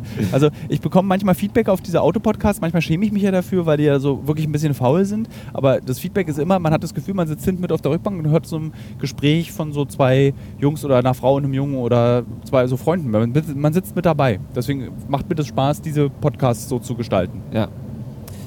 Schnauze. Karma 2005, hast du Zukunftsängste? Ähm, das kann Andreas auf jeden Fall ganz gut erzählen. Der kennt mich noch aus einer Zeit, wo ich enormste Zukunftsängste hatte. Stimmt's, Andreas? Stimmt. Und sie sind aber in den letzten Jahren weniger geworden. Stimmt's, Andreas? Stimmt. Sag ich jetzt mal. Also sie sind auf jeden Fall nicht mehr so dominant und, und sind nicht mehr so lebensbestimmt, meine Zukunftsängste. Aber Zukunftsängste sind ja grundsätzlich nichts Schlechtes. Das bedeutet letztendlich nur, du machst, du reflektierst das, was du tust, selber mit dem Ziel, der, der, die Situation, in der du dich befindest, zu verbessern. Allerdings sind Zukunftsängste auch, Ängste auch total diffus. Ich, also welche Zukunft ist damit eigentlich immer gemeint, vor der man Angst hat? Kein Schwein kann voraussagen, was in 30 Jahren ist, weißt du? Aber damit ist wahrscheinlich gemeint, irgendwie habe ich als Rentner Geld und kann mir meine Krankenkasse leisten. Ja, naja, nun kann man aber durchaus auch mittlerweile, also ne, dadurch, dass diese ganze Klimathematik einfach immer stärker in den Vordergrund rückt, ähm, auch nochmal ganz andere Zukunftsängste haben. Also ähm, steht, mein, steht mein Häuschen noch in 20 Jahren oder weißt du? Oder ähm, Das ist die, diese Zukunft, also ich denke ja, dadurch, dass ich eben in Berlin, das hat man ja eingangs geklärt, bleiben werde, ich denke dann immer so, Alter, wie werden die Sommer? Ich meine, der Sommer in Berlin war schon immer furchtbar. Früher war der halt nur zwei Wochen lang, jetzt ist er irgendwie neun Wochen lang. Und das ist so, ich kann, völlig grausige Vorstellung in dieser feuchtschwülen, mega heißen Stadt, wo die Kacke trocknet auf der Straße, irgendwie zu leben und alles ist verdörrt. Dann hat es natürlich auch keinen, und dann willst du aber nach Brandenburg und da ist dann irgendwie Wüste. So, also, also wenn das eine Zukunftsangst ist, dann habe ich Zukunftsängste. ja. Hier eine Frage, die deine aktuellen sportlichen Aktivitäten anschneidet. Daniel Welsch, hast du vor, mal ein Triathlon zu machen? Nein. Hätte ich jetzt so auch gesagt, dass du, also die Antwort habe ich erwartet, aber du kannst ja vielleicht mal, hast du schon mal erzählt, dass du jetzt auch äh, im Jogging-Game bist? Habe ich ganz kurz, glaube ich, nur angedeutet im Podcast, weil ich, ähm, ich, wie findest du das, wenn Leute immer ihre Joggingstrecken auf Instagram oder Facebook posten? Ich finde, es gibt nichts Langweiligeres, als Jogging-Erfolge online zu teilen. Ja, finde ich ganz furchtbar. Ich habe das halt oft gemacht. Hast du es sehr oft gemacht? Ich bin hier gerade 12 Kilometer in 4 Minuten 33, Alter, bin ich gut. Dir verzeih ich das, weil du ja auch so schön bist und so sportlich, aber so es gibt so, ich weiß nicht, das ist so noch schlimmer als so Brote, die man sich geschmiert hat. Obwohl ich habe früher sehr viele Brote gepostet, die ich mir geschmiert habe. Äh, nee, ich, also ich mache das nicht laut, aber ich habe äh, im letzten halben Jahr tatsächlich eine Freude am Joggen entwickelt, mit der Ausrede eben, dass es fürs Schwimmen gut ist. Aber Schwimmen und Joggen macht mir sehr viel Spaß. Fahrradfahren habe ich früher extrem leidenschaftlich betrieben, aber ich habe keine Lust auf einen Triathlon. Das ist mir dann auch, also ich habe halt einfach Angst vor Triathleten. Also immer wenn man so Triathleten sieht, die machen mir einfach Angst mit ihren gestählerten, freudlosen Gesichtern, wie sie da mit ihren 6000 Euro Rennrädern und ihren 9000 Euro Badehosen und ihren 14.000 Euro Jogging-Schuhen im Regionalexpress sitzen. Aha. Nee, das, macht, das, irgendwie, das wirkt mir zu freudlos alles. Und ich will ja noch Spaß an dem haben, was ich mache. Aber ich glaube, was diese Frage auch so ein bisschen impliziert ist, also wenn du so Sport machst, ähm, hast du dann so Ziele vor Augen, die du erreichen möchtest? Also so, also wirklich ähm, jetzt mal so drei Kilometer nach Feierabend machen, ist das ja so die eine Sache, aber dass man dazu sagt, man will so eine bestimmte Strecke, äh, die dann eben schon abseits ne, der Tagesroutine ist, sowas mal zu schaffen oder ist das eher uninteressant oder geht es eigentlich wirklich nur um die eigene Fitness? Da kann ich meinen äh, sehr guten und sehr engen Freund Nikolai zitieren, mit dem ich immer schwimmen gehe, das ist mein Schwimmfreund. Und er nennt mich nur noch Zilo, weil ich nur, weil ich Ziele habe, ins Wasser gehe. Also so, ich bin da sehr ehrgeizig bei solchen Dingen. Also so, wenn ich mir was vornehme, dann will ich das aber auch wirklich so richtig machen. Äh, und deswegen habe ich beim Schwimmen so bestimmte, die Hörerinnen und Hörer des Podcasts wissen das, äh, ich will so richtig an so einer Sch Schwimmolympiade, du weißt es glaube ich auch, die habe ich auch schon mal erzählt, diese Taipei-Rentner-Olympiade. Ja, mehrfach. Mehr, das möchte ich machen. Beim Laufen ist es ähnlich. Am Anfang fing, hatte ich, wollte ich einfach nur laufen und irgendwann habe ich aber so einen Ehrgeiz entwickelt, weil ich dann durch diese Uhr kriegst du ja alles so krass analysiert, wie du läufst und das, du siehst, wie du besser wirst. Und irgendwann habe ich jetzt diesen Plan und das ist auch das Maximum für mich. Ähm, das, ich will einfach 10 Kilometer laufen. In einer Stunde oder weniger als eine Stunde. Ja, na, das schaffst du. Und das reicht mir aber auch als Ziel. Jetzt bin ich irgendwie vor kurzem habe ich 8 Kilometer geschafft in 42 Minuten und fand das schon richtig geil. Ja. Aber das hat so, ist so irgendwie so, ist es jetzt nicht so wie Florian Baumgarten, ähm, der unbeliebteste Gast in diesem Podcast, der irgendwie anfängt mit dem Laufen und dann plötzlich irgendwie so 22 Kilometer läuft nach dem achten Mal Laufen in seinem Leben. Ja. 22 Kilometer aus Spaß. Das ist mir einfach auch zu hart. Und wenn er mir dann erzählt, er hat dann irgendwie auf dem Tempelhofer Feld Krämpfe bekommen und hat dann auf dem Boden gelegen, bis ihm jemand irgendwie so einen komischen Ökoriegel zugeschmissen hat, damit er überlebt. Und das ist so, nee, das ist nicht so meine, meine, meine Vorstellung von Sport. Okay. Lars Bayer, 85. Ob er wohl 85 Jahre alt ist? Hast du mit ein paar Leuten aus Uncovered noch Kontakt? Mit sehr vielen. Die Frage habe ich tatsächlich schon auch oft beantwortet, aber ich kann es nochmal betonen. Also ich habe mit regelmäßig mit vielen Leuten, nicht viele sind nicht, also ich würde sagen so, kann man an zwei Händen abzählen. Warte mal, das ist zehn, ne? An vier Händen kann man das abzählen zu den Leuten, denen ich Kontakt habe. Und man schreibt sich, und oft ist es ja auch so, dass viele so, sogenannte Follow-up-Geschichten möglich sind, weil man eben Kontakt auch hält. Also wir haben uns das im Büro so aufgeteilt, jeder hat so Kontakt zu bestimmten Leuten und äh, auch weil man die Leute auch mag und weil man sich ja eng wird auf diesen Drehs oder den Recherchen und deswegen stellt man den Kontakt meist nicht ein. Zum Beispiel nach Afghanistan schreiben wir gerade regelmäßig, ob es unseren Kontaktleuten gut geht. Ähm, müsste ich mal wieder machen, fällt mir gerade ein. Jetzt nachdem Kundus eingenommen wurde. Ja, also wir halten Kontakt. Äh, Yushul Mu äh, stellt eine Frage, die für mich so ein bisschen indiziert ist, hier mit irgendeiner Inside-Information zu tun zu haben, die ich selber nicht kenne. Äh, er fragt, wie läuft es mit dem Spanischlernen? Schlecht. Ich, äh, das ist eine, eine, wenn regelmäßige Hörerinnen und Hörer dieses Podcasts wissen, dass ich äh, nochmal ins Darien Gap möchte. Würdest du da mitkommen? Ich könnte mir das extrem gut vorstellen, das mit dir zu machen. Dir wurde auch, äh, das wurde auch gefragt, ob du da nochmal hin möchtest. Also Also, dann- ja. Ja, ich möchte da unbedingt nochmal hin. Ich, hab, ich schreibe gerade am Daring Gap Kapitel fürs Buch und ich, während ich das schreibe, ich will da so unfassbar. Also es gibt, glaube ich, keinen Ort, an den ich nochmal mehr möchte als ans Daring Gap und wir reden, glaube ich, alle drei Folgen in diesem Podcast darüber. Würdest du mit mir da hinfahren? Ich könnte ja für dich das auch so machen, dass es nicht gefährlich ist. Aber wie, also wie geht das? Das geht halt so, dass wir nicht Flüchtlingsrouten laufen, sondern einfach Ach so, so, dass okay. wir in so ein Dorf gehen, wo Indigene leben und dann macht man halt Tagesausflüge in den Urwald Okay. und schläft mal vielleicht eine Nacht im Urwald oder so. Obwohl die Buschwecker-Schlange, die dort lebt, die eine der wenigen Schlangen in Panama, also Panama ist im Übrigen das Land mit den meisten Schlangenbissen pro Jahr Ah. auf Menschen. Und in Kanada gibt es diese Schlange, sie wird Bushwacker genannt, auf Englisch zumindest, wahrscheinlich auf Spanisch Bush, Bushera Vacavoro. Äh, das war, glaube ich, ne, überhaupt nicht Spanisch, aber egal. äh, die geht auf dich zu. Also Schlangen sind ja Fluchttiere, bis auf diese. Also du, die hört dich und du pullerst und die kommt einfach auf dich zu und beißt dich. Das war jetzt eine sehr schöne Überleitung zu der nächsten Frage. Geht's um Masturbation? Nein, aber fast. Franzi 22493. Hast du dir schon einmal in der Öffentlichkeit in die Hose gemacht? Was ist denn das für eine Frage? Also meine größte Angst ist es, dass ich Durchfall bekomme, wenn ich bei Markus Lanz sitze und es aus meinem Hosenbein rausläuft. Oder beim Annalena Baerbock-Interview, da wurde ich vorher gefragt vom Senderchef, was denn meine Ängste seien. Und da meine ich, eine meiner Ängste ist, äh, dass ich Durchfall bekomme und es läuft aus meinem Hosenbein. Aber sonst habe ich mir noch nie in der Öffentlichkeit in die Hose gemacht, um diese Frage zu beantworten. Okay, also das, das Durchfall ist schon, das beschäftigt dich schon, aber Ja. das Einpullern nicht so. Habe ich nicht, nee. Also äh, beschäftige ich mich nicht. Ich bin jetzt auch erst 40. Ich, also ich äh, möchte jetzt mal im Namen von Franzi 22493 auch sprechen. Ich, also meine Vermutung ist, dass da, da auch gar nicht so die, diese, äh, äh, diese Ebene damit gemeint ist, diese Bedeutungsebene, sondern dass du mal in einer Situation warst, die so, so angsteinflößend war. Ne? Das ist ja auch ein natürlicher Reflex, dass man, also Das, ja, äh, Nashörner machen das auch, wenn die in so einer Stresssituation sind, pullern sie. ja. Ja, war ich du noch nicht? Doch, Noch- zahllos. Das schon- hatte ich schon, aber ich habe dann halt nicht physisch gepullert, sondern ich hatte halt einfach Schiss.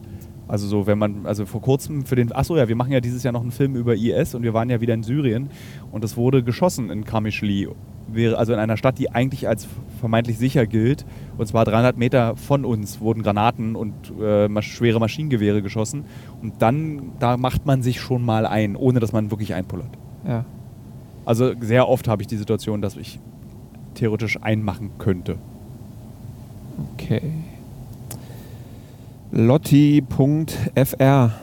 Was hast du als letztes gelesen und wie hat es dir gefallen? Als letztes gelesen, es war ein furchtbares Buch. Äh, was war es denn nochmal? Aber nicht daheim, oder? Ach doch, daheim. Ich finde das gar nicht. Also ich finde es bis jetzt ja toll, muss ich sagen. Wirklich? Ja, na, weil das so diese dieses Phänomen des Zeitverstreichenlassens und so, so ne, die, also diese diese Sache, vor der glaube ich auch viele Leute Angst haben, dass das Leben an ihnen vorbeizieht. Ich finde, das bringt das Buch sehr gut auf den Punkt. Also zumindest bis zu der Stelle, bei der ich jetzt bin. Also ich bin, habe jetzt zwei Drittel davon gelesen oder Oder so. Dann, dann wird es dir gefallen. Ich fand es sehr exaltiert und ich musste mich extrem durchkämpfen durch das Buch. Find, also mir geht's gut rein, muss ich sagen. Dann ist es für dich ein Zäpfchen und für mich ein Würfel. Also so, äh, ich fand es sehr Exaltiert, aber das ist doch so ganz, also, also sehr, naja. Na, also ich fand es so, äh, das war so wirklich so Literaturwissenschaftsstudentinnen-Sprache. Das ist so, so schreibt man anspruchsvolle Bücher und das hat mich einfach genervt, weil das, es wirkte nicht authentisch. Judith Hermanns erste Bücher waren sehr authentisch. Die waren so, so, so ist diese Person, aber dieses Buch ist so, weil sie weiß, der Leser erwartet, dass sie so zu sein hat. Aber Menschen entwickeln sich ja auch. Vielleicht Deswegen. ist sie jetzt auch einfach so. Ich meine, das, das ist ja auch das Ding, dass es geht ja da auch um, um, um es geht ja um Altern und um äh, auch eine geistige Entwicklung irgendwie und um eine Kapital Kapitulation vom Leben vielleicht auch. Also, naja, aber wir müssen ja jetzt hier nicht Nee. äh, literarisches Quartett spielen. Und dann habe ich ein Buch von Clive Barker gelesen, was ich sehr toll fand, weil ich es endlich mal gelesen habe, nach 30 Jahren. Äh, und zwar das Hellraiser, das erste Hellraiser-Buch. Der, was dir, glaube ich, auch was sagt, ne? ja. Ähm, und ich war überrascht, wie doof dieses Buch ist. Aber der Film ist ja auch eigentlich doof, aber wie cool doof dieses Buch und dieser Film ja eigentlich ist. Und das ist ja so krass Sadomaso. ja. Das ist ja einfach so BDSM als Horrorroman. So mit Lust irgendwie an Leid und Haken, die durch die Haut gezogen werden und äh, Schmerz, Pain is, was, wie heißt es? Äh, Pain is, wie ist das Motto? Pain is was? Pain is Pleasure and Pleasure is Pain. Ah. So, da- das ist ja das, das, die Kernaussage dieses Buches. Und es war wirklich so, als würde ich so ein ähm, Fifty Shades of Horror lesen. Und das fand, mir irgendwie, fand ich irgendwie cool, weil das natürlich, glaube ich, 1986 oder so, wann dieses Buch geschrieben wurde, ähm, total mutig war. So Mhm. hat man ja damals keine Bücher geschrieben. Und deswegen fand ich das sehr unterhaltsam. Und jetzt lese ich gerade so ein Buch, das heißt Oval. Das kann ich, da kann ich noch nicht so richtig was anfangen. Aber ich habe auch das Gefühl, ich werde immer etipetetiger, umso älter ich werde, was Bücher betrifft. So, eigentlich habe ich irgendwie so. Man will eigentlich nur gute Bücher lesen. Hm, okay. Das ist ein schönes Wort. Ich würde sagen, wir machen langsam auch die letzte Frage. Oh, oh, da muss ich jetzt aber noch nochmal suchen. Dann kannst, du, wenn du nochmal zwei letzte Fragen machst, ist okay. nee, ich Äh, wollte jetzt noch so nochmal so einen, so einen Klopper raushauen hier. Hast du schon mal einen Pups angezündet? ja. Was verdienst du? also es wurde wirklich auch ein paar Mal gefragt. Ähm, warte kurz. Ach, dann machen wir doch einfach mal äh, von T028. Äh, wie und warum hast du mit Uncovered angefangen? Äh, der Grund dafür war folgender. Ich habe vor Uncovered, habe ich meinen Beruf, mein Geld, mein Verdienst bestritten damit, dass ich Reportagen für Magazine schreibe. Also ich habe sehr viel fürs Lufthansa-Magazin geschrieben, für äh, ich habe Magazinentwicklungen gemacht, zum Beispiel für Sony oder für Nissan, den Autohersteller. Ähm, also ich habe so Corporate-Magazin ist der Fachbegriff dafür. Ich war aber auch als konservativer, nee, traditioneller Journalist ähm, unterwegs für die Bild am Sonntag oder für den Stern oder für die Weiß sehr lange. Mit, da haben Andreas und ich uns im Übrigen kennengelernt. Kann man in dem Podcast nachhören, ähm, den wir in Island aufgenommen haben. Und ich habe immer schon eigentlich Auslandsreportagen, auch wenn Auslandsreportagen bei der Weiß nach Schwed fahren bedeutete. Ähm, Schwed an der Oder. Und das wurde aber immer weniger, weil es gab einfach immer weniger Geld ähm, für Auslandsreportagen. Und beim Stern war es am schlimmsten. Ich saß dann halt im Auslandsressort und durfte einfach nicht weg. Und es hat ewig gedauert, irgendeine Geschichte ins Heft zu bekommen. Es war immer persönliche Streitereien damit verbunden. Und irgendwann hatte ich die Schnauze voll und habe dann einfach gesagt, ähm, dann lass mich doch mal ein bisschen mehr Fernsehen probieren. Ich habe zu dem Zeitpunkt schon so ein bisschen Fernsehen gemacht. Also auf ZDF Neo gab es eine Sex-Talkshow. Es gab eine zweiteilige Dokumentationssendung auf ProSieben, die auf meinem Buch basierte mit dem sexistischen Titel. Und ähm, diese Fernsehwelt war immer getrennt von meiner sch- geschriebenen Welt. Also dieses, der ernsthafte Journalismus, die ernsthafte Geschichte, das fand im Fernsehen einfach nicht statt. Und dann durften wir bei Galileo eben so Experimente machen.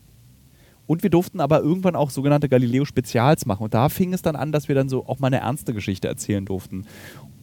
Und dann hatte ich das Format entwickelt, Uncovered, was eigentlich mal Don't Fuck With hieß und die Aufgabe hatte, dass ich mit Verbrechern der Welt extrem übel streng rede.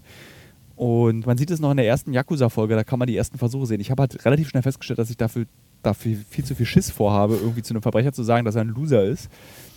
Und also haben wir es dann so ein bisschen abgespecht und einfach so eine Art Auslandsjournal für Pro7 draus gemacht mit einer ganz eigenen Sprache und eigenen Note.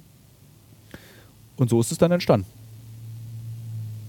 Okay, das war jetzt die letzte Frage. Ja. Das war die letzte Frage, liebe Hörerinnen, liebe Hörer. Ich äh, werde jetzt gleich diese Aufnahme stoppen, werde sie aber später nochmal zu Hause anmachen und dann die Kolumne einlesen, diesmal aus der Deutschen Bahn. Und ich freue mich, wenn wir uns in der nächsten Woche wiederhören. Vielen Dank für die Geduld. Vielen Dank, lieber Andreas, fürs Fragen stellen. Gern geschehen.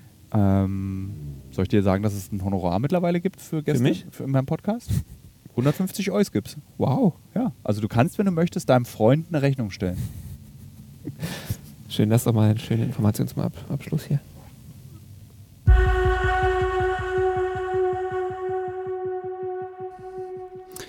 Liebe Hörerinnen, liebe Hörer, auch hier wieder Entspannung für die Ohren vor einem sehr teuren Mikrofon. Ich sitze wieder im Studio. Wir nehmen wieder eigentlich die Podcasts auf über Videospiele in der DDR.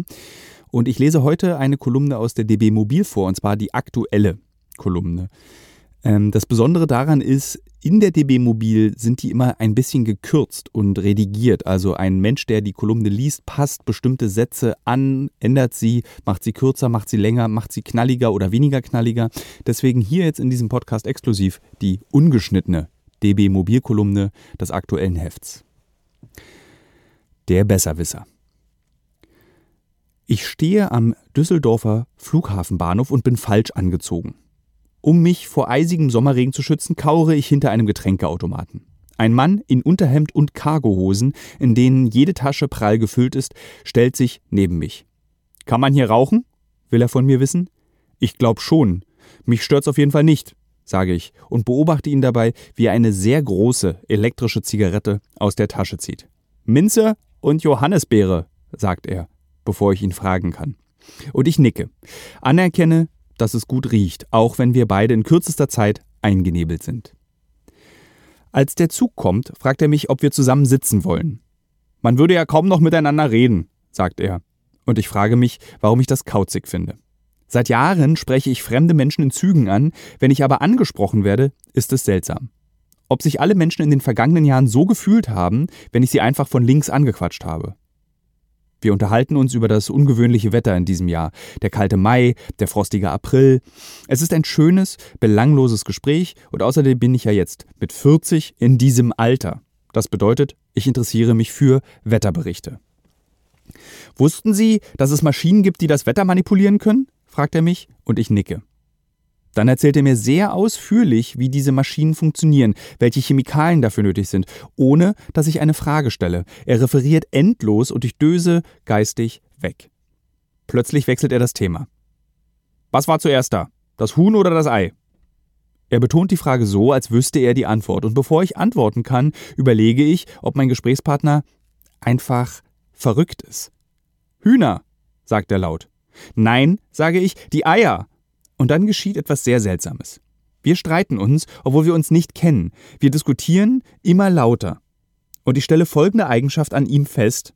Er ist ein Besserwisser, so wie ich. Es ist die ungünstigste Kombination zweier Menschen, zwei, die klug scheißen.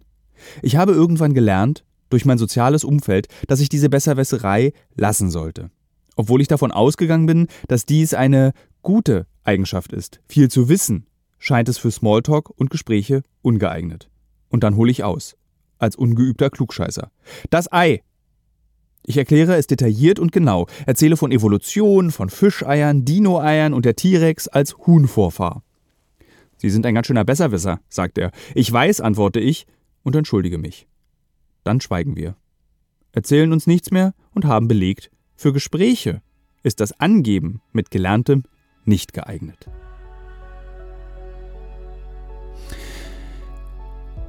Das war's, liebe Hörerinnen und Hörer. Ich hoffe, wir hören uns nächste Woche wieder. Und ich stelle gerade fest, dass es lustiger ist, die Berliner Zeitungskolumnen vorzulesen. Vielleicht lese ich auch einfach mal eine Sexkolumne aus der Jolie aus dem Jahr 1986 vor. Bis nächste Woche.